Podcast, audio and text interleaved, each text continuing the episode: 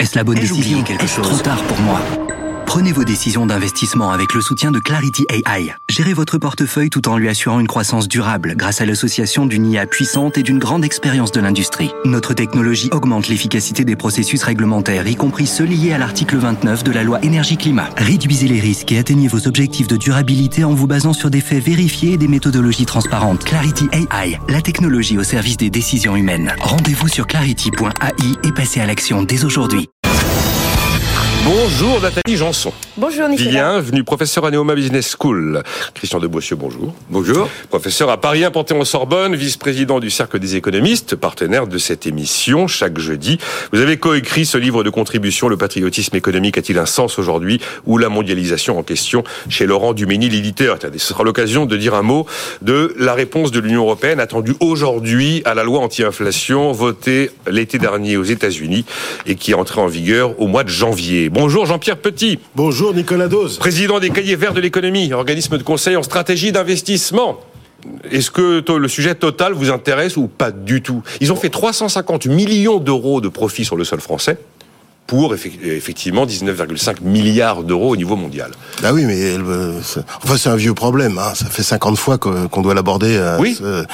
Bah, et, ils réalisent l'essence, enfin une grande partie de leur euh, chiffre d'affaires à l'extérieur. Donc euh, voilà, c'est un producteur d'énergie. Oui. Et il n'y a pas d'énergie fossile en France. Voilà, donc faut faut pas oublier. Leur résultat, c'est moi je, je suis un peu Total Energy depuis pas mal d'années. Leur résultat, c'est avant tout le fruit de leurs efforts et de leurs bons choix. C'est ça le vrai sujet. Alors, il faut regarder notamment sur, sur le, un truc qui, qui, qui, est devenu très important, en particulier en 2022, le LNG, le gaz liquéfié, par exemple. Oui, je sais. Bonne stratégie. On est pratiquement le, et le pétrole. Et grâce à ces profits accumulés, c'est une des, des majors mondiaux qui investit le plus dans les énergies décarbonées. Alors, euh, de quoi se plaint-on? Alors, voilà. je, de quoi se plaint-on? On se plaint que 2020. Qui c'est qui va, qui c'est qui va les, les 200, enfin ou les 300 ou les 400, c'est comme vous voulez, milliards d'euros qu'il va falloir investir dans les énergies renouvelables. On croit que c'est l'État qui va tout faire. Non, ça va être ce genre d'entreprise. Il y a une particularité, Jean-Pierre, une particularité oui. 2022, c'est que justement c'est pas une année comme les autres, et on considère que c'est presque de la rente parce que c'est pas une. Mais c'est ça, c'est les. Attendez, laissez-moi finir. Ça, oui. Biden, c'est mais... Macron, c'est tout ça, c'est Hollande, c'est ces types-là. On peut entendre. Mais les mecs un peu un peu intelligents, ils disent pas ça. On peut entendre que c'est pas le pricing power de Total Energy qui fait qu'ils ont dépassé les, les 20 mais milliards de dollars. Mais c'est eux qui ont fait la guerre d'Ukraine. Bon alors. et quand et quand le prix baisse, se, se casse la figure entre 2014 ah, et 2020. Oui. Est-ce qu'on va subventionner Total Energy Alors je suis d'accord que, que le truc soit symétrique. Non, si on veut taxer les super profits, dans ces cas-là, il faut indemniser les super pertes. Ah, et en 2020, ils ont tous fait des pertes de, de, ah, de voilà, dingue. Donc, faut arrêter. Alors, Nathalie Janson et puis Christian de Boissieu. C'est un sujet qui est très énervant parce que comme si en fait ils faisaient exprès et puis de toute façon le profit c'est un signal. On n'a toujours pas compris que le profit est un signal pour dire que finalement ils doivent bien gérer leur affaire et, et c'est pas quelque chose qui leur est pas dû. Et quand en 2020 ils ont perdu presque 8 milliards, personne n'est venu pleurer sur eux. Ils n'ont pas pleuré eux-mêmes, ils n'ont pas été quémandés. Donc je ne vois pas. Et pour quand, quand LVMH fait des, des produits, profits records, est-ce qu'on va aller euh, les, les, les, les, embêter comme Total euh, bah, C'est quand même hallucinant. C'est un, fétiche Total, Nathalie. Ah oui, quand, on, quand on parle oui, du riche, oui, on tire sur Bernard Arnault. Quand on parle du CAC 40, on tire sur Total on. Alors faudrait dire oui. parce que le on, c'est euh, une espèce de minorité qui est très présente dans les médias, dans l'université, qui est très présente dans un certain nombre de cercles, mais c'est absolument pas la majorité. Hein. Oui. D'ailleurs, il y a eu un sondage fait par Odoxa, je crois, qui vient souvent ici, oui. euh, sur est-ce qu'il y a trop de riches en France, non, euh, ou trop de milliardaires, je sais Oui, trop de milliardaires, trop, je crois. Trop la réponse était non. Bah, le, le, le, sujet. le, meilleur moyen pour effectivement euh, clore ce débat sur la taxation des milliardaires, c'est qu'il n'y ait plus de milliardaires. Comme ça, au moins, vous n'aurez pas le débat. Ah bah ça, c'est sûr. L'Union soviétique a parfaitement bon. réussi. Mais, mais, mais je vous dis, c'est un fétiche. Et le troisième fétiche, quand vous voulez financer une politique publique, vous tirez sur les dividendes. Voilà, c'est. Mais c'est une minorité, ça. Oui, je suis d'accord. C'est toujours la même syndicale politique. L'université peut s'exprimer. Jean-Pierre. Un peu oh, non, plus près le micro. Non, parce que je, je la sens un peu consensuel. Là. Il, non, non, non, je suis pas gauchiste. démarre un peu je suis pas gauchiste, mais, non, non, mais d'abord, je pense que la com de Total Energy est désastreuse. Ah bon? Ouais.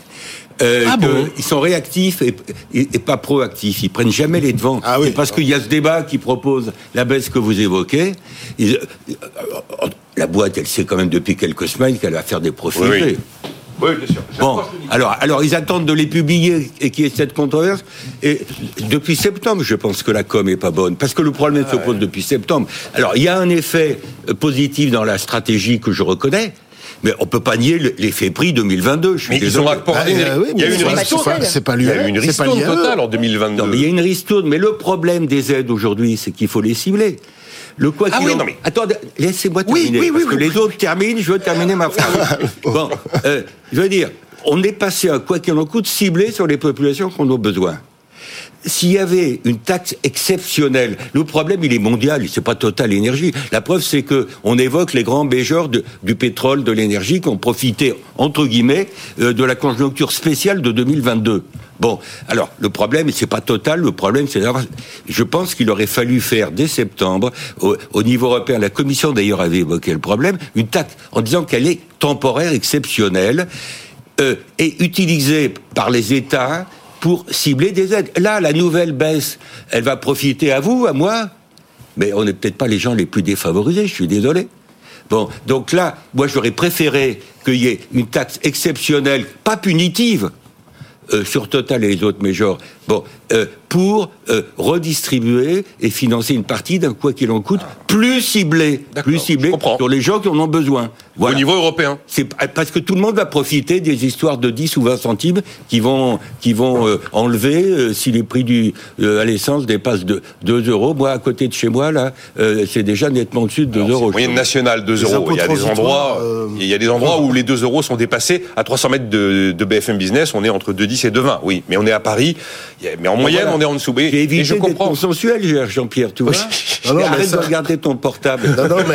Euh, voilà. Non, non, mais- quand, quand on parle, écoute les autres. Je, je t'ai écouté. Bon. Et je t'ai écouté et justement, tu m'as parlé d'impôts transitoires. Alors ça, c'est pas ça tout. peut arriver. Ça- Ça, c'est pas on a des exemples dans l'histoire. L'impôt sur le revenu était transitoire Oui, durant la Première oui, Guerre enfin, il y a mondiale. on d'autres exemples de, de, de prélèvements exceptionnels, c'est arrivé dans Non, l'histoire. mais euh, en France, en Bon. France, c'est- on les maintient les impôts pour les 100. Ah ben la CRDS, elle n'a jamais Mais disparu. le hein. problème, j'ai j'ai souligné que le problème, il n'est pas que français. Oui, non, mais je suis d'accord. Alors, on aurait pu imaginer une taxation exceptionnelle sur le secteur énergétique en Europe. Biden, on peut en penser ce, Oui. qu'on veut.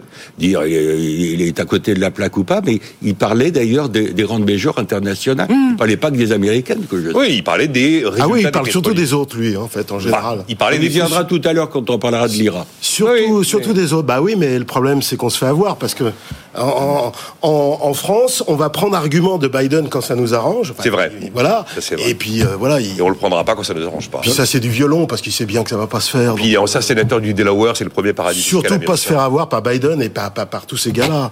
C'est bon. de la Je- com. Ça, c'est de la com. Si on voulait taxer les profits, enfin surtaxer en France Total, on taxerait 350 millions d'euros. C'est ce que Total a gagné sur le sol français. Oh bah, Donc on n'irait pas loin. ça, Bah, on n'irait pas loin. Compte tenu du niveau de la dette. Bon, bon, bon, on, on passe, hein, euh, voilà. non, mais c'était pour que c'est l'actu, voilà, c'est pour commencer le. Mais Bah, on aurait des, la même chose qui se produirait sur les produits agricoles avec, euh, je sais pas, une sécheresse massive, qu'un endroit qui produit et les agriculteurs aient des prix, euh, euh, du coup, un prix euh, de leur euh, de leur blé ou de leur maïs beaucoup plus élevé. On serait pas en train, enfin voilà, on crierait pas à la sous-taxation de leurs profits. Et c'est ça, moi, qui m'agace le plus. C'est-à-dire qu'en fait, il y a des il y a des secteurs qui sont ciblés et puis d'autres, c'est pas grave. Et donc moi, je préfère, euh, voilà, tout le monde a la Nathalie- même enseigne.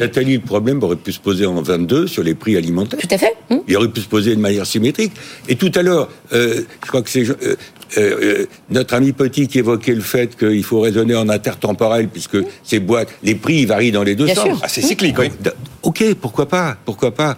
Mais euh, je veux dire, moi je suis pas le champion de la, la taxation. Hein. Je, je dis simplement, tout ça arrive dans un contexte qui est très compliqué du point de vue français. Et c'est pas par hasard qu'on Oui, en oui. parle. Et par contre, ils auraient effectivement pu être plus intelligents. euh, je suis d'accord euh, avec, com, avec vous. Ils auraient pu effectivement anticiper. Voilà. Les, alors Biden, on évoquait Biden qui effectivement a fait un petit effet d'annonce parce que de toute façon il lui faut le Congrès pour réussir à faire une taxe particulière et le Congrès aujourd'hui il a que le Sénat donc euh, il n'a pas de 49-3 lui comme euh, comme l'exécutif français. Mais il a aussi ciblé ce qu'il appelle les rachats d'actions. Et là, on est devant un phénomène euh, important.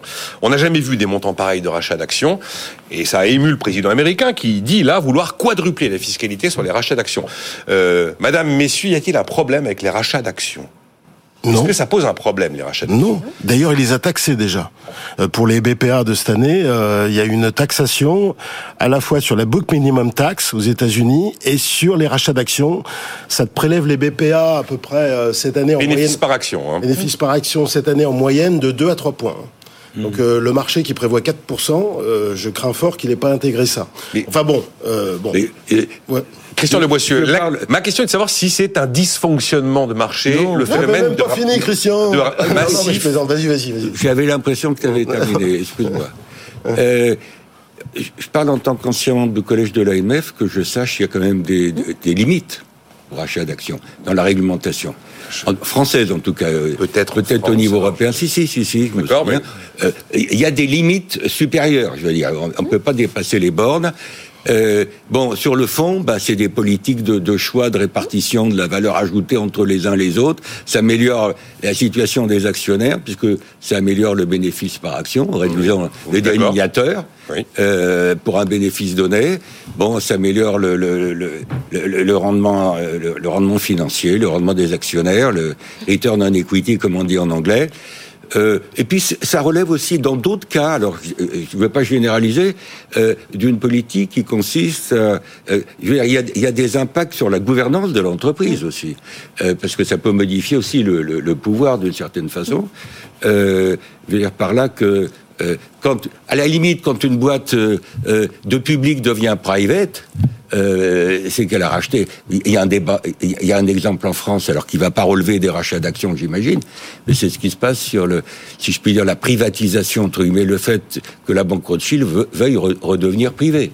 C'est un sujet plus général. Oui, oui. Et donc, ça, enfin, donc vous, vous, m'expliquez parce que la, la grande critique que l'on fait au rachat d'actions, c'est de dire, ben, ce sont tous ces milliards qui n'iront pas dans l'investissement. Nathalie Janson, quel est votre avis bah, là-dessus? Non, c'est-à-dire que là, c'est purement à court terme, c'est-à-dire que c'est euh, une, euh, comme, comme il a été expliqué, en fait, c'est une allocation euh, du profit qu'on alloue, voilà, comme on, on, veut. Et effectivement, cette augmentation de la rentabilité à court terme, de toute façon, elle ne sera que pour, pour le moment du rachat d'actions. C'est-à-dire que effectivement, l'année d'après, il n'y a, y a pas d'effet, il y aura pas d'effet successif. C'est-à-dire que si l'entreprise, entre-temps, n'améliore pas son résultat, ben, il va, voilà, sa rentabilité financière va pas forcément continuer à augmenter. Euh, mais effectivement, c'est une, c'est une manière d'utiliser euh, son, son, euh, son, le profit non distribué à la fin de la, de, de la Nathalie parlait de signal tout à l'heure. Dans la théorie économique, oui. le rachat d'actions, c'est un, signal, donné au marché. Mm. Et c'est une manière de payer l'actionnaire comme un autre. Ah mais je suis complètement d'accord sur la définition. Voilà. Quand certains dénoncent, mais ça sert de donner ça sert de signal. Oui, mais quand certains vous disent que c'est pas une, c'est pas souhaitable, vous m'expliquez, vous m'expliquez que ça, ça ne pose aucun problème. Il n'y a pas nécessairement d'arbitrage direct entre le rachat d'actions et l'investissement. Si l'entreprise ne veut pas investir pour d'autres raisons, oui. euh, il ne s'agit pas d'investir pour investir. Le fait de racheter ou pas racheter n'aura pas de conséquences sur le Exactement.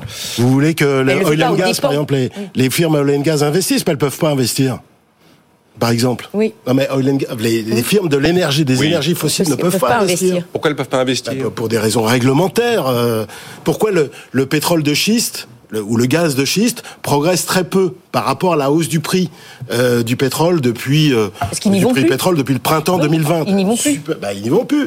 C'est pour ça qu'il y a le prix d'équilibre du pétrole mondial. Sur le pétrole, d'accord, mais vous le disiez vous-même, Total Energy est non, non, mais je prends un exemple. Total Energy n'est plus qu'un simple groupe pétrolier. Non, non, non, Il y a des... non mais je prends un exemple caricatural. C'est-à-dire que investir pour investir, ça c'est une vision euh, purement keynésienne, un peu générale, mais ça n'a pas de sens au niveau microéconomique. Voilà. Et elles, investissent quand il y a un, euh, intérêt. Investir. comme ça, comme s'il fallait investir euh, pour le bien public. Ça n'a pas de sens pour une entreprise. Non, non, mais c'est bien que vous me retiriez toute notion de morale dans ces. mais il n'y a pas de morale. C'est de la gestion. Euh, c'est de la Faut gestion pas écouter Biden. C'est encore du Biden, ça. oui, c'est du Biden. C'est le, même niveau de connerie que, que, sur les, les, les, les profits des, des majeurs. C'est un politique européen, Biden. D'ailleurs, moi, quand il a été élu, je l'ai comparé. J'ai dit l'homme normal et j'ai fait un LinkedIn là-dessus et je l'ai comparé à Hollande. Ah, c'est Hollande, Biden. C'est le Hollande américain. Et, euh, Frédéric Farah, il n'est pas méchant, il est plutôt sympa. Un peu, plus, un peu plus vieux que quand même. Un peu plus vieux, oui. Non, mais à, l'échelle américaine, c'est un type euh, standard, on va dire. Voilà. Alors, bon, ça, ça, a soulagé un certain nombre de gens vis-à-vis de Trump. Mais... Frédéric Farah nous faisait un petit retour en arrière historique sur euh, la décorrélation entre l'économie d'un côté et la morale de l'autre. C'était tout à fait passionnant. Allez, si je vous pose la question à vous, Christian de Boissier, pour commencer, pourquoi la récession s'éloigne? Est-ce qu'il va falloir qu'on fasse un, un grand mea culpa général en disant oh l'inflation est bien plus forte que ce qu'on avait imaginé, oh la récession n'est pas là alors que tout le monde nous l'avait prédit. Écoutez, moi je suis assez sur la ligne de Kenneth Rogoff que vous ah, citiez au début, c'est-à-dire je dis prudence. Je dis prudence. Alors certes, les, derniers chiffres sont plutôt meilleurs et quand je regarde les derniers chiffres sur la France et les prévisions INSEE sur la France 2023, euh, d'après les prévisions INSEE qui peuvent être prises en défaut, on aurait que du positif, trimestre par trimestre, plus 0,2, plus 0,2, hum. euh, au premier, deuxième trimestre, et, et pour avoir 1% de croissance en moyenne en 2023, il faudrait faire plus 0,4 et plus 0,4, ce qui n'est pas nécessairement gagné. Donc ça veut dire que la prévision gouvernementale a plus 1% pour 2023, et peut-être euh, euh, peut-être à, discuter. Il est le dernier à penser ça, effectivement. Et, sur du je dis simplement. Alors, il y a la Chine qui revient. Bon, la réouverture de la Chine a donné un vent d'optimisme et a, fait repartir un certain nombre de chaînes de valeur qui s'étaient interrompues. Donc, il y a ça. Il y a le fait que les banques centrales vont continuer à monter leur taux d'intérêt, mais que à une vitesse décroissante, en tout cas du côté de la Réserve fédérale. On, veut dire, ils, se tâtent pour savoir s'ils continuent ou pas, même si la BCE a décidé de continuer. Donc, je pense que ça, on le voit bien l'effet sur les marchés financiers. Euh, donc retour de la Chine, un peu d'optimisme sur les marchés financiers, des résultats des, des boîtes, là c'est la microéconomie dont on parlait tout à l'heure, des résultats qui sont quand même plutôt sympathiques sur beaucoup de boîtes, sur les banques, etc. Donc il y a un contexte, un contexte généralement favorable, voilà, plus favorable. Alors il y a toujours la géopolitique qui pose problème, parce que très franchement, euh, aujourd'hui, euh, qui peut prévoir euh, la, sortie de, de, la guerre en Ukraine? Personne. Hein. Je veux dire, on ne sait pas comment, on ne sait pas quel calendrier euh, et puis on peut toujours être exposé à des chocs géopolitiques que les économistes ne savent pas prévoir. Demandez pas aux économistes d'être euh, aussi mauvais que la CIA qui est pas très bonne. Il y a Ibrahim qui me dit euh, on devrait se réjouir des résultats des grandes entreprises françaises. Ça devrait réjouir la nation. Bah oui, mais bah c'est pas toujours le cas. Enfin, c'est rarement le cas chez nous. le rachat d'actions est une stratégie d'investissement m'écrit oui. John. bon. Non, non, non, mais, je... alors oui, la, récession s'éloigne. même question. Alors tu, quand tu parles du mea culpa, etc. Enfin, je veux dire, vous avez vu ce qu'on a vécu depuis 15 mois? Vous avez eu, euh, d'abord, vous avez eu un choc inflationniste, le premier sur les chaînes d'approvisionnement. Premier choc d'offres euh, stagflationniste. Deuxième choc, alors lui beaucoup plus majeur, la guerre d'Ukraine, qui touche toutes les matières premières. Donc, un choc géopolitique, parce que ça, la guerre en Europe, euh, c'est la guerre la plus grave depuis 1945, de la part de la troisième puissance militaire, avec une menace nucléaire, la première depuis 1962 quand même, avec une initiative prise par, le, par un membre permanent du Conseil de sécurité de l'ONU, s'il vous plaît. Vous avez eu zéro Covid en Chine, parce que si la Chine a fait que 3, c'est principalement à cause de zéro Covid. Euh, vous avez le resserrement monétaire le plus dur depuis Volcker, si je regarde les indices de conditions financières, ou le taux d'intérêt même, la hausse du taux, du, taux d'intérêt directeur. Et là, vous m'argumentez le fait que, que, tout va mal et que tout va s'écrouler. Hein non, mais, non, mais il y avait ça. Oui, oui. Ça, c'était objectif. Et de toute façon, avant même les mesures de soutien budgétaire qui ont été prises dernièrement, avant même la baisse du prix du gaz extraordinaire qu'on a connue depuis 4 mois et que les gens n'avaient pas prévu, mais et pour cause, parce que c'est lié à la météo, c'est lié au LNG, c'est lié à tout un tas de trucs, avant même ça, l'économie mondiale résistait bien. Pourquoi elle résistait bien? Parce que les bilans des entreprises sont solides, parce que le bilan des banques n'a jamais été aussi solide. C'est pas une crise de surendettement, c'est pas une bulle immobilière, une bulle action qui a éclaté. Les, bilans des entreprises non financières et des banques ont été solides, ont pu résister. C'est pour ça que l'emploi mondial a continué de progresser malgré tous les chocs que j'ai mentionnés tout à l'heure. Et les taux de chômage sont extrêmement bas partout et il ne monte quasiment nulle part, si ce n'est un peu en Chine. C'est l'économie réelle qui nous sauve. L'économie. appelle l'économie réelle. Alors il y a eu les mesures de soutien. Oui. Il y a un premier mouvement de désinflation depuis le printemps-été grâce à l'énergie et grâce aux biens intermédiaires qui commencent à baisser parce que la situation sur les chaînes d'approvisionnement s'est considérablement améliorée. Rappelez-vous, au début 2022, le prix des voitures d'occasion valait plus cher que le prix des automobiles neuves aux États-Unis, ce qu'on n'avait jamais vu dans l'histoire. Et tout ça se normalise et tout ça va plutôt bien. Et donc ça a permis à l'économie mondiale de résister. Alors aujourd'hui, Aujourd'hui, qu'est-ce qui se passe Oui, mais je vais laisser. On va marquer une pause. Euh, c'est l'heure. Attends. Non, il y a la désinflation. Il y a la désinflation qui est forte. Les conditions financières qui s'améliorent depuis 4 mois.